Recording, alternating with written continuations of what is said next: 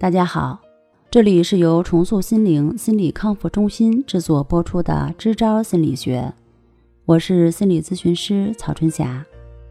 今天我们来聊一聊毛毛虫效应，只顾低头走路，走的可能是弯路。约翰·法布尔曾做过这样一个实验，他把很多只毛毛虫放在一个花盆边缘。让它们首尾相连，围成一圈儿，在花盆的不远处撒上它们最爱吃的松叶。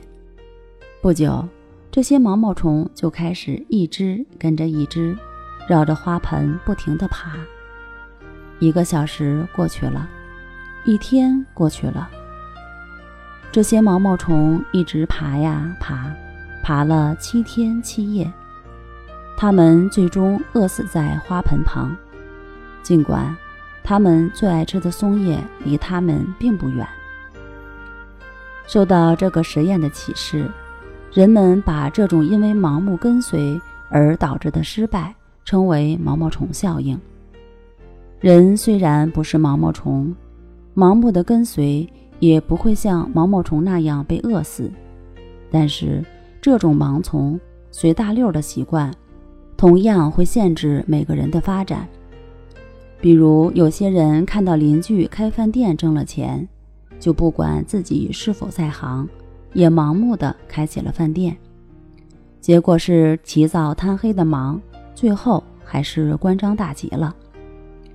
看到别人做服装生意赚到钱了，就不管不顾的租下门店进货开张，结果没有想到，衣服的款式更新太快。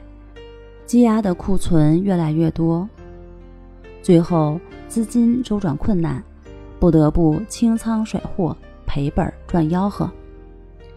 生活中这样的例子随处可见。对自己的特长并不了解，对行业的规则并不清晰，对市场的需求也没有经过充分的调研，只要看到别人做什么赚钱了，就不管不顾的一猛子扎进去。最后，除了一堆一堆的库存货，什么也没有赚到。